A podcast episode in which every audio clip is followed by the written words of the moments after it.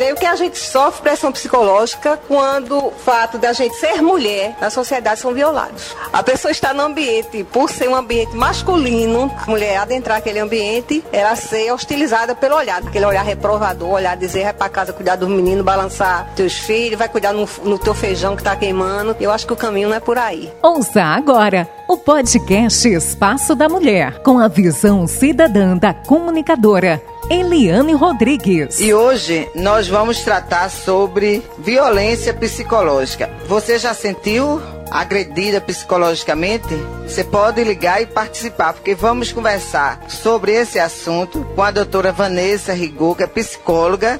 Gente, diga não à violência psicológica. Porque a violência psicológica, além de não deixar marcas evidentes, ela é também uma grave violação dos direitos humanos das mulheres, que produz reflexo diretos na sua saúde mental e física. Diferentemente do que se imagina, não é preciso ser agredida fisicamente para estar numa relação ou numa situação de violência. Algumas palavras e atitudes podem ferir a autoestima de uma mulher tanto quanto uma violência física. E isso tem um nome: violência psicológica. Na maioria dos casos, ela é negligenciada até por quem sofre, por não conseguir perceber que ela vem disfarçada pelos ciúmes, controle, humilhações, ironias, ofensas, ou seja, qualquer conduta que lhe cause dano emocional e diminuição da sua autoestima e que lhe prejudique e perturbe o pleno desenvolvimento, que vise desagradar ou controlar suas ações, comportamentos, crenças, decisões, mediante ameaça, constrangimento, manipulação, perseguição, insulto, chantagem, exploração e limitação de direito de ir e vir, ou qualquer outro meio que lhe cause prejuízo à saúde psicológica, e a sua autodeterminação é grave. Esse tipo de violência normalmente procede à agressão física, que uma vez praticada e tolerada, pode se tornar constante. Na maioria das vezes, o receio de assumir que o casamento, o namoro, o noivado não está bem é um motivo que leva as mulheres a submeter a violência entre todos os tipos e não apenas a psicológica. Pessoas que sofrem violência psicológicas podem se tornar também violentas ou procuram se afastar da convivência social como uma forma de fuga. A terapia pode ajudar muito quando o sofrimento psicológico for intenso ou quando a pessoa fica a relembrar sempre do que passou, atrapalhando dela viver satisfatoriamente sua vida presente. Violência psicológica, saiba como reconhecer e combater. Vanessa, no caso de violência doméstica, o tratamento, como é que se dá? Porque a violência psicológica, como você colocou, é uma violência velada. E muitas vezes até a mulher está sofrendo, mas ela não percebe que aquilo é uma violência. Então, a, normalmente a demanda inicial é uma angústia, um sofrimento, né? Às vezes está direcionada a, outros, a outras questões, às vezes relação com os filhos. É, e ao longo do, do, acompanhamento a gente percebe uma, até uma certa insatisfação com aquele companheiro.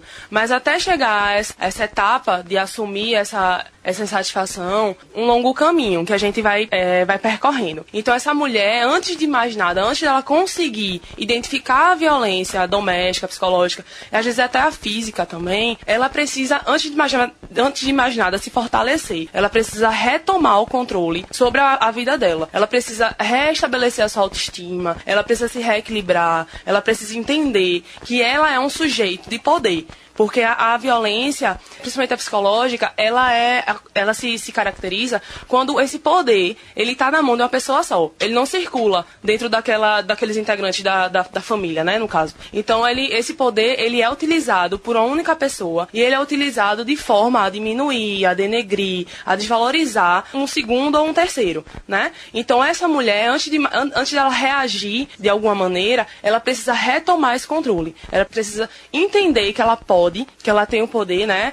na entrevista falaram de, do empoderamento, ela precisa reempoderar para poder entender o que é está acontecendo. E a partir disso, a gente começa a pensar o que é que ela pode o que é que ela quer fazer de concreto na vida dela. Vanessa, eu perceba assim que a violência, a gente trabalha a violência, a Lei Maria da Penha, na questão do. Porque a relação vem muito da relação afetiva, né? Você tem, tem a relação afetiva, os pais, os irmãos, os tios, os primos, o marido, o companheiro, o namorado. Mas eu percebo, não sei se é que você pode esclarecer melhor, que a violência psicológica, ela também não está só nesse seio da família. Muitas vezes a mulher sofre uma violência psicológica na rua, num espaço público. É esse entendimento também que você tem? Claro, a violência psicológica ela não acontece só no seio familiar. Ela acontece no meio de trabalho, no meio escolar, entre amigos. Então, no caso da mulher, é, as mulheres elas, elas sofrem muitos, muitas pressões. Então, sempre alguém tem algo para dizer sobre uma mulher. Muitas vezes, né, na maioria das vezes, quando a mulher não corresponde a uma expectativa social da sociedade, da comunidade, ela é denegrida por isso. Então, ela sofre calúnia, ela sofre é, rejeição, ela é excluída do, dos meios dos meios que ela circula, né? Então tudo isso é violência psicológica. Você não precisa agredir, dar um tapa na, numa, numa mulher ou numa pessoa para ela se sentir ofendida, para ela se sentir diminuída, para ela se sentir pior das pessoas. Então isso acontece sim em outros âmbitos. Às vezes uma, acontece com pessoas que a gente nem conhece, que, que nos olham de uma forma a nos avaliar e a nos criticar. Isso também é violência psicológica. A Munan vem trabalhando nesse enfrentamento, principalmente da violência doméstica, que é o nosso foco. Uma coisa que eu percebo é que ou nas escutas que eu faço de algumas mulheres que, que procuram aqui a, a instituição, é que muitas se queixam que às vezes a família não apoia. Como é que você vê isso? Porque as pessoas elas só acreditam quando elas veem as provas e as provas elas são por hematomas, por cortes, né? Então as pessoas elas só levam a sério quando passa para o âmbito físico. Elas pensam que os fatores psicológicos eles são menos importantes. Então às vezes acham que é frescura, às vezes acham que é uma rebeldia, sempre pautado também nessa ideia do lugar da mulher na nossa sociedade mais tradicional. Então a família, às vezes, elas minimizam, sim, a situação. Até por medo do casamento acabar, a família ter que arcar com essa mulher, por incrível que pareça, isso acontece. Às vezes as mães e os pais não querem que essa mulher retorne para casa, então elas colocam panos mornos, elas pedem para um pouco mais de, de, paciência. Então são várias questões que estão tirando o apoio dessa mulher, mas na verdade é o contrário, ela precisa de apoio, ela precisa do máximo de pessoas ao redor dela para dizerem que o que ela está falando é verdade, já que tem um companheiro que vive de dizendo que não, que não, não, não, o que ela fala não se escreve, mas a gente precisa dizer que sim, se escreve e a gente quer, quer ler o que é que ela está dizendo. E a sequência, assim, começa com a violência psicológica, aí vem para ameaça e acaba sendo um feminicídio, né? Essa é a grande realidade, né? Isso. Se começa com um desrespeito à integridade emocional da pessoa, o que é que impede que chegue a um desrespeito à integridade física e à vida daquela mulher? Então, é um caso, eu considero até de saúde pública, o feminicídio, né? A, a violência contra a mulher, a agressão. Então, começa com pequenas coisas. Então, não, lógico, não tem como a gente dizer que, que todos vão evoluir desta maneira, né? Seríamos Isso. radicais. Mas a gente tem que dizer que é tão importante quanto a, um, uma agressão física ou até uma tentativa de, de, assassinato, de homicídio. Então é importante sim, porque pode ser uma, uma porta de entrada sim para outros tipos de violência, né? E por si só já é violência e ninguém merece nenhum tipo de, de agressão a seu ser. A violência doméstica é uma coisa que também parte muito da mulher procurar essa ajuda, né, doutora? Sim, a mulher que está vivenciando, né? A, a, aquelas pessoas que estão compartilhando daquelas situações, daquele dia a dia. Então não tem como, como a gente olhar para alguém e saber o que é está acontecendo. Então alguém precisa contar, alguém precisa pedir ajuda, né? Então é muito importante que essa mulher que esteja sofrendo, né? Essa, esse, esse exagero de, de xingamentos, esse exagero de, de,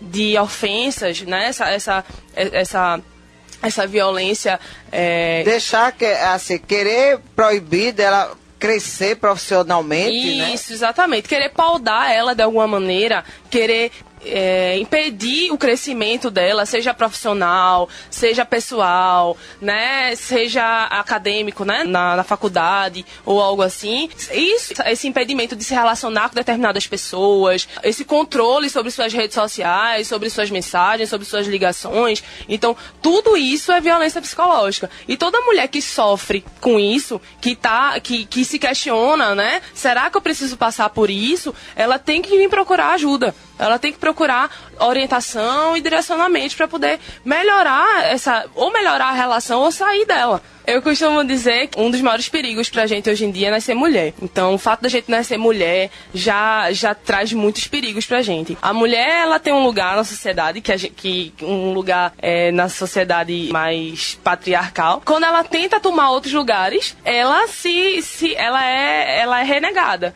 Ela, ela é praticamente excluída, né, desse, desses momentos. E isso machuca bastante, isso traz um, um, um é, põe em dúvida a capacidade dela, né? E se a mulher ela ela ela entrar nesse nesse jogo, ela também passa a questionar as capacidades, as possibilidades. Será que ela é competente para estar naquele lugar? Será que ela é boa o suficiente? Será que será que ela não está é, é, é prejudicando a família dela porque não está em casa? Será que os filhos vão se prejudicar com isso? Então, quando ela começa a se questionar e, e volta para casa, né, para o ambiente é, domiciliar e não, não quer mais trabalhar, ela precisa avaliar se isso foi uma escolha dela ou se isso foi pressão dessa, desse, desse modelo social. Então, ela isso também a, a, psicologia ela pode ajudar, a psicoterapia ela pode ajudar a fazer essas escolhas, a perceber o que é dela e o que é do, do meio, o que é do, do marido, o que é do, do chefe, o que é do, da família, né? Essa diferenciação a gente também faz na psicoterapia. Para complementar, tem um, um termo que é muito usado, não, porque o filho é do homem, a filha é da mulher.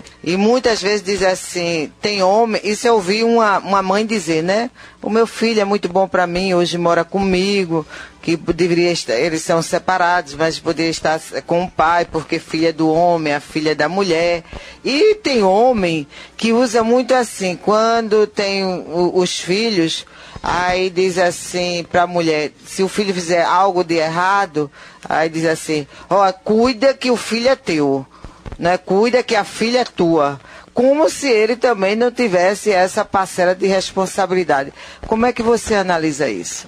Isso também é uma forma de desvalorizar a mulher, né? É uma forma de dizer que ela está errada, que ela, que ela foi é, incompetente no papel é, de, de, educar os filhos. Então, isso também é uma forma de, de, de, de diminuir essa autoestima da mulher, né? De, de questionar as capacidades dela. E a gente sabe que isso não é verdade. A gente sabe que as pessoas, é, o pai e a mãe, eles têm a, a responsabilidade conjunta de educar os filhos. Se eles fizerem uma coisa errada, é, se, se, alguém tem culpa, tem que ser os dois, né? Os dois têm responsabilidade. Mas a questão é essa muito de como essa mulher está sendo vista, né? Na verdade, as marcas elas não são só físicas. As marcas elas são emocionais. Então, e, e as emocionais elas são muito mais difíceis de curar. Essa marcam muito mais, né? Porque é aquela história, por mais que você tente esquecer, vira e volta, você acaba lembrando, o seu subconsciente acaba lembrando isso põe em dúvida toda a identidade da mulher, põe em dúvida quem ela é. E essa dúvida de quem ela é, ela é paralisante. A mulher vai para onde se ela não sabe para onde ela vai, o que, é que ela quer, o que, quem que ela é? Então, é para isso que a gente precisa do acompanhamento psicológico, para tentar pelo menos cicatrizar um pouquinho essas marcas, para que ela não fique paralisada, para que ela volte à sua trajetória, volte ao seu caminho de maneira mais autônoma. É. Parabéns pelo seu trabalho, né, pelo, pelo, por todo o compromisso com a, o desenvolvimento dos direitos das, das mulheres, uma coisa tão importante. E obrigada pelo convite, mais uma vez. Gente, o Passo da Mulher vai ficando por aqui. Fique com Deus que nós estamos indo com ele. Tchau, tchau. Você ouviu o podcast Espaço da Mulher, com a visão cidadã da comunicadora Eliane Rodrigues. Uma realização da AMUNAM, Associação das Mulheres de Nazaré da Mata.